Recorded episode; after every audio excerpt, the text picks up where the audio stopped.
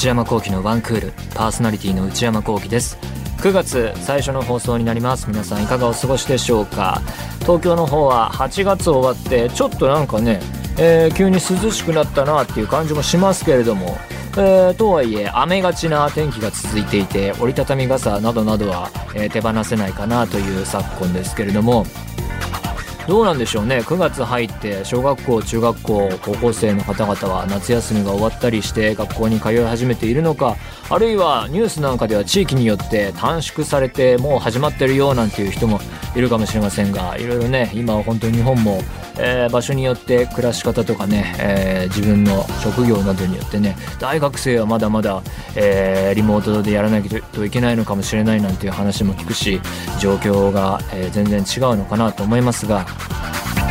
じゃあ内山は何をしていたのかというと、まあ、日々仕事には行ってるんですけれども空いた時間には先日、えー、また高校の友達とオンライン飲み会やりまして近況報告いろいろしたんですけれども、まあ、そもそもあの1人メンバーの1人の男友達がですね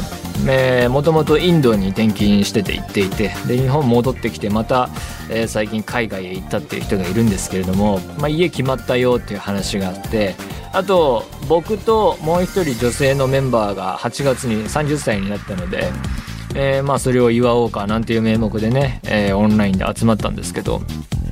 でその男のその家のね新しい住んでるところをね映像で見せてもらったんですけどビデオで、まあ、独身でもうねその海外で一人で暮らすのも長いからもう結構まあ自分でまあもちろん身の回りのことはできるのに加えて完結し始めてるなって思ったのが料理が好きなんですよ彼は。で料理が好きで何作るのとかって聞いてたんですけどあのねあの最近新しいアイテム加わったからって見せてくれたのがバイタミックスと低温調理器で いよいよ来たなっていう感じがしたんですよね。もう休みの日とか空いた時間にこれを使ってこの間は何て言ってたかな豚の角煮だかなんだかを作って美味しくできたんだよねとかって言っててすごいねってもうこれは来たなっていう感じがしましたけどもね。あとはなんか友達の旦那さんも知ってて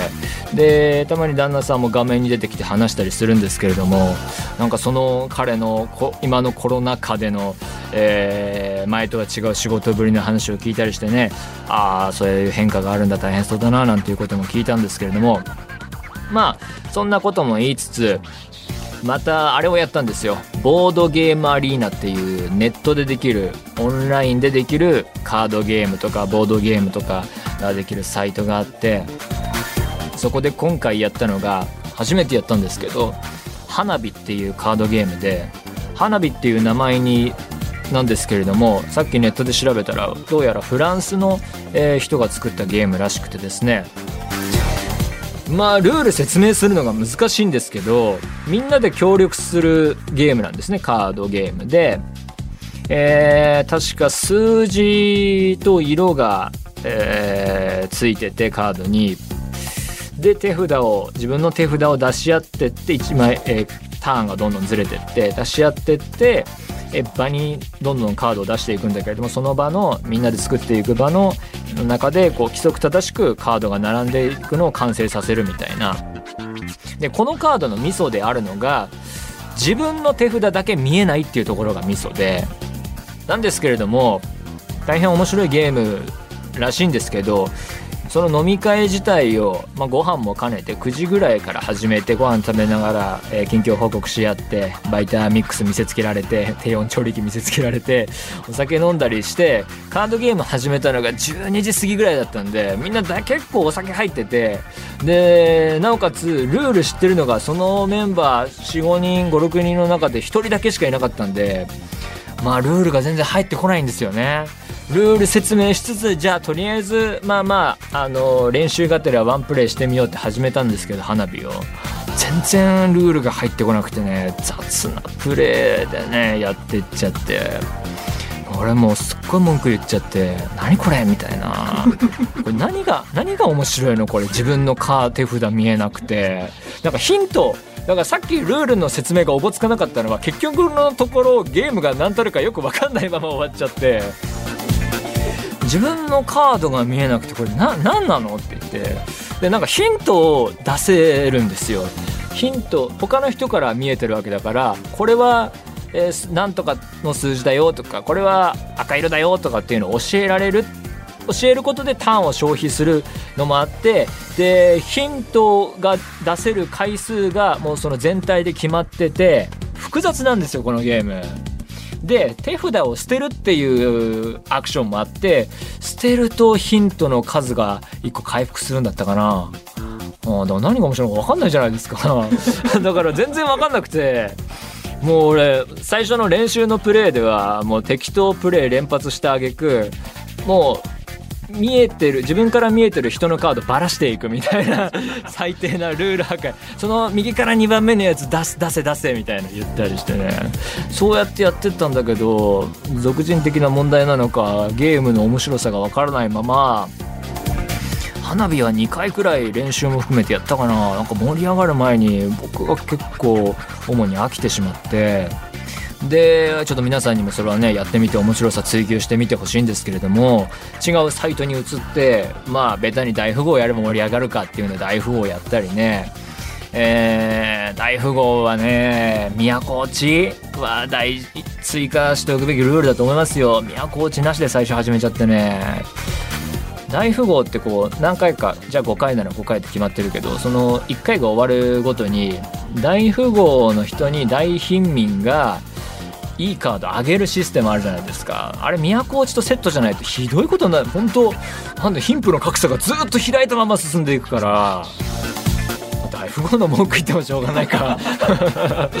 あれ本当に都落ちとセットでやんなきゃいけないなっていうのを最近やっとね改めて知りましたけど、えー、その後 UNO の変形ゲームの前もここでお話ししたかもしれませんがソロっていうのやつやってね。あの辺は鉄板でね面白かったですけどもね。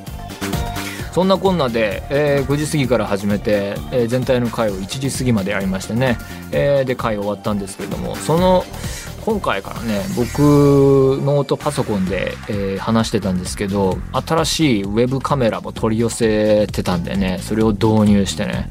MacBook Pro のねインカメその画面についてるカメラの画質に納得いってなかったんでせめて自分だけでも自分がよく映りたいっていうよりは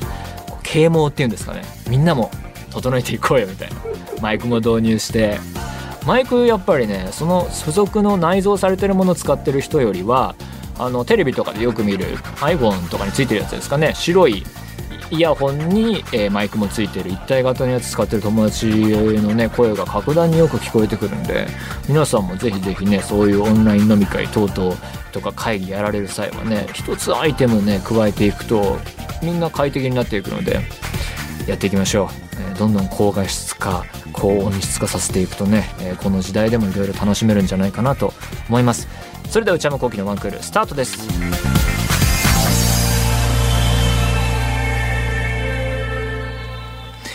それではお便りを紹介します。ラジオネーム未来さんからいただきました。神奈川県在住の方。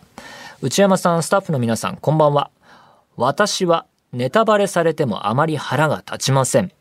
もちろん積極的にネタバレしてほしいわけではありませんが、怒るほどではありません。確かにミステリーの犯人をばらされたり、主要人物が死んでしまうなど、物語の肝になる部分がばらされると少し、えと思いますが、まあ怒るほどではありません。物語であれば結末に至るまでの過程の中に面白さが詰まっていますし結末は過程の結果なのでほうところが私の夫は異常にネタバレに敏感です。映画の予告編もあまり見たがらないレベルです。ハッピーな話だよ。暗い話だよ。もうダメです。大体のジャンルもダメだと。物語ではありませんが、サッカーの試合の話題は彼が見終わるまで出してはいけません。まあ、これはわからないでもないですけどね。えー、誰々が活躍したんだってね、という結果につながらない話題すらも NG です。内山さんはネタバレは平気ですか？真筆になりますが、暑い日が続いていますので、熱中症などにはお気をつけて。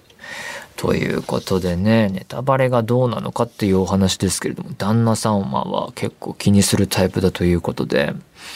ネタバレは平気ですか？うーん、まあ、ものによるっていうかね、まあ、映画とか見るときは、基本的にあんまり何も情報を入れないまま見るタイプですけどね。とはいえ予告を見たがらないっていう風なわけにはいかないし映画館行くとね連日映画館行ってると同じ予告何回も見たなっていうムーラン何回予告見たかなっていう。そんで映画館やらないんだみたいなね、ことも思ったりしますしね。だから予告編はしょうがないかなと思いつつ、でもなんかある映画見終わった後に、じゃあ公式ホームページで予告もう一回見てみるかって見てみると、結構言ってんなっていうパターンはありますよね。なんか見た後にはこのシーン、は結構、あの、重要な場面じゃんって、見た後には意味が分かっちゃうけれども、なんか重要な場面、あの、予告編に使われてるっていうパターンもあるかもしれないですけどね。でも映画のタイプによるというか、あの、二分の一の魔法っていうピクサー、ディズニーピクサーの最新作見に行きましたけれども、まあ予告見た段階でこういう話なんだろうなっていうところからはやっぱりそんなに大きなあの変更っていうか変わっていくっていうことはないわけで。で観客側もそんなあっと驚くもう180度もう全部ひっくり返すような展開はあんまり求めていないような気がするしとはいえ後半には一工夫あるわけですがなんか、なんか作品によるのかなと思いますけどね。だし、話の展開っていうのもね、大体もう、いろんなフィクション見ていけば、やり尽くされている部分もありますし、あそんなに話の展開だけで驚くっていうことはあまり少ないのかなと思うので、だからそういう意味でネタバレは、えー、気にして映画見るけれども、実際のところあんまり気にならないというか、えその上で前提としては作品によるといったあたりですかね。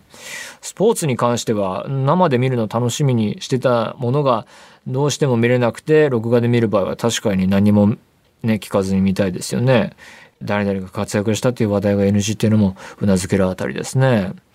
うん。まあ近年で言うと一番ネタバレはっていう風なのをみんな気にしてたのが韓国映画のねパラサイトがあったかもしれませんね。確かにびっくりの展開でしたし、あの監督や宣伝のスタッフたちが、えー、これはばらさないでくださいとか、ここ以降の展開は、えー、見る前の友達には伝えないでくださいって言ったのがよくわかる作りになっていて、あれは確かに驚きましたね。よくできてたし、宣伝も、えー、よく工夫したなと思いましたね。そんなあたりでしょうか。ということで、何でもいいので送ってみてください。皆様からのお便り引き続きお待ちしています。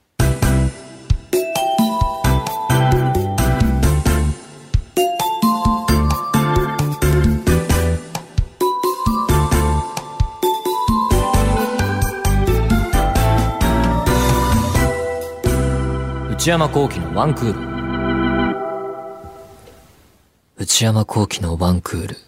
続いては夏休み特別企画。皆様から募集していた怖い話を時間の限り紹介していきます。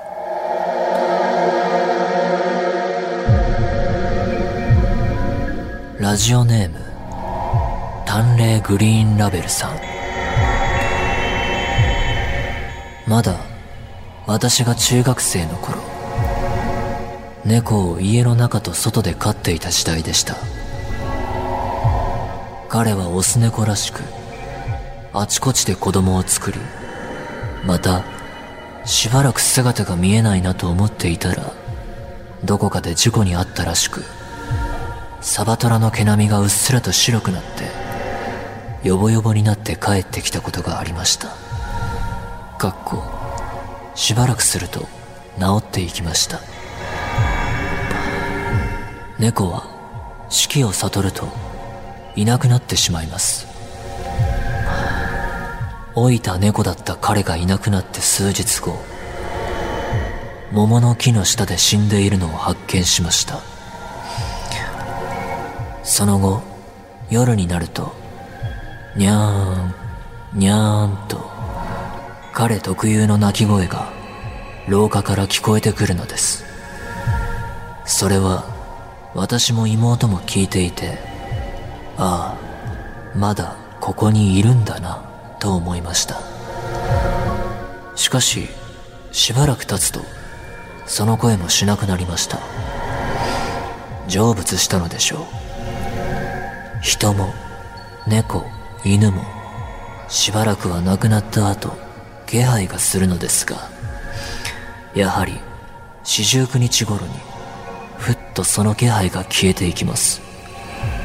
私がもともと感じやすいところがあるからかもしれません。ということでここで区切りとあった後に、えー、話は脱線しますが最近は除霊も時代が変わってきて除霊の話。某ファブリーズやらもうファブリーズね。この除霊っていうのは何？誰がする除霊なのかしら？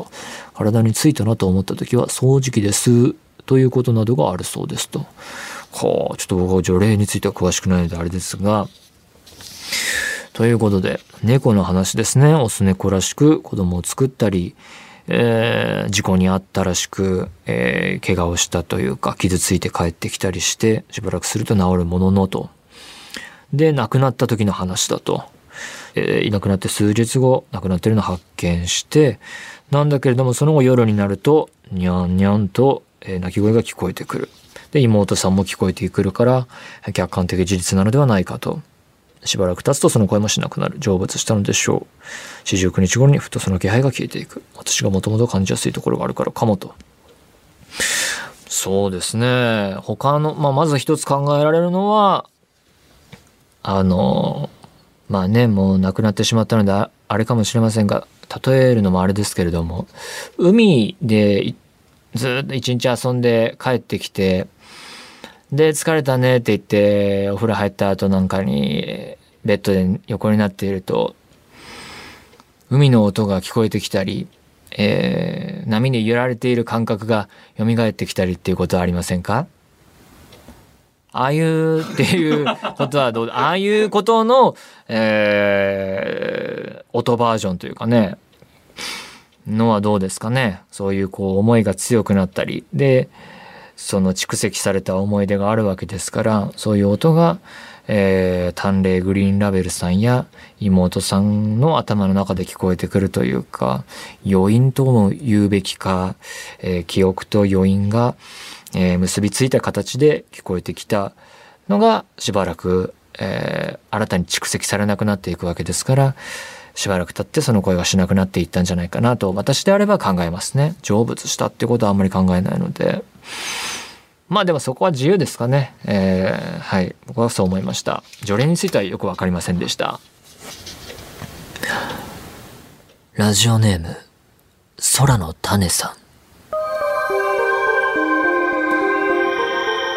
これは私が実際に体験した話です。もう20年以上前の話です。私が大学生でアルバイトをしていた頃、バイトで一緒に仕事をしていた男の子が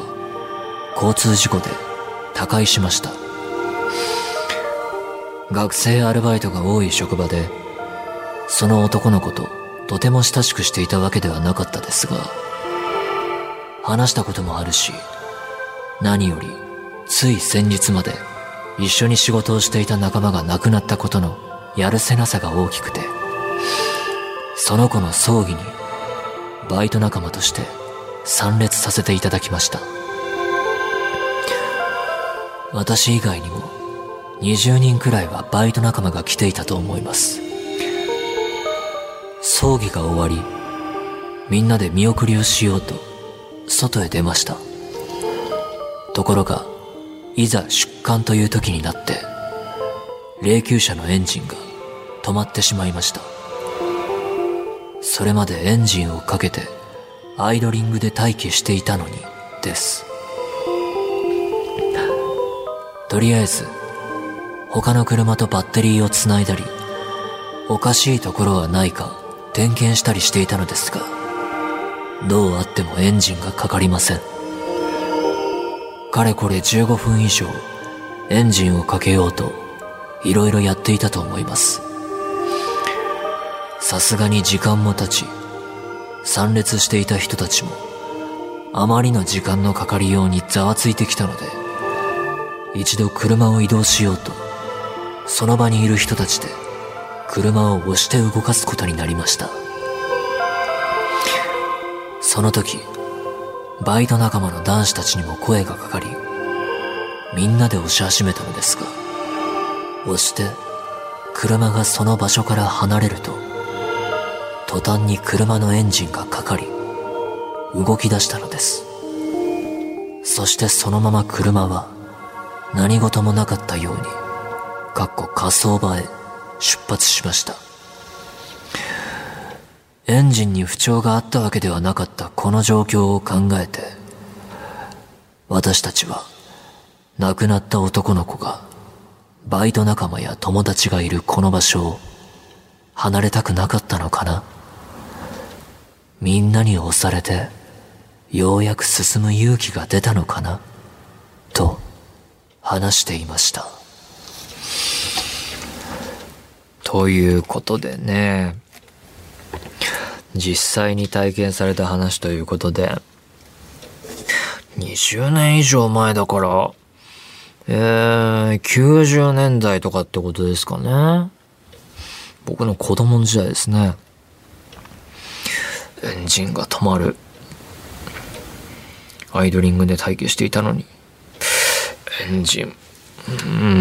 ん、車のことはよくわかんないんですよね。あの、知ってる人もいるかもしれないですけど、僕あの免許、あのね、日の丸にね 日の丸挫折してるからな仮面、仮面一歩手前まで行ったんですけどね。嫌になっちゃってね。教官とも喧嘩したし試験も全然ね、受けずにね、終わったっていうので、このエンジンが止まったことのね、その重大さがあまりよくわかんないっていうかね、まあ、署内は運転したんですけどね、こんなぐるぐるぐるぐる回って、自転車避けたりして。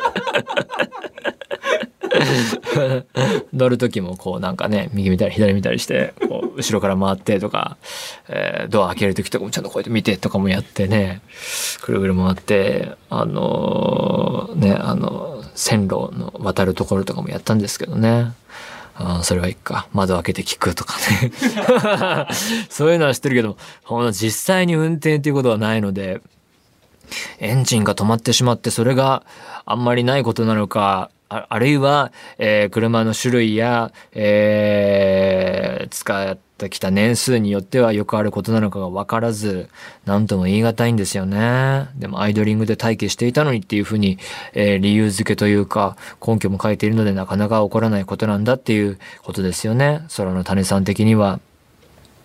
で、なおかつ他の車とバッテリーをつないだり、おかしいところはないか点検していたりしていたのですが、どうやってもエンジンがかからないと。15分以上かからなかったっていうんでね。で、えー、バイト仲間の男子たち含めみんなで押し始めたところ、えー、車のエンジンがかかり。これもね、だから、押せば大体、えー、エンジンあんまりかかりにくい車もそうなるのかどうかもね、よくわからないっていうかね。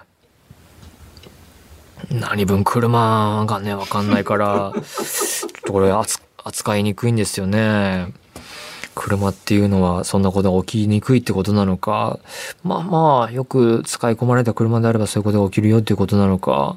で、まあでもエンジンに不調があったわけではなかったって書いてありますからね、不思議なことではあったのかな、とは思うんですけれども、うーん、僕はその場にいたら、どうだろうなこの場所を離れたくなかった。うん。僕はちょっとやっぱり車がわかんないから何とも言えないな、それは。そういうコメント難しいですね。不思議な、えー、体験かもしれないし、車のあれかもしれないし、ちょっと、この辺が限界ですね。ごめんなさい。すいませんでした。ということで、えー、夏も終わりつつあるんですが、もう少々やっていこうと思います。皆様からの怖い話引き続きお待ちしています。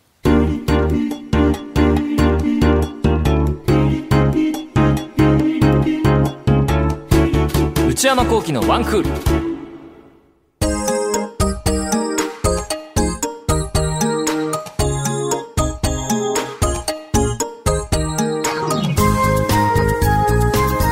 内山幸喜のワンクール、そろそろお別れのお時間です。どうでしたでしょうか？あのー、怖い話、皆さんからもらうコーナーの中で、あの、淡麗グリーンラベルさんからのね、猫についてのお話で、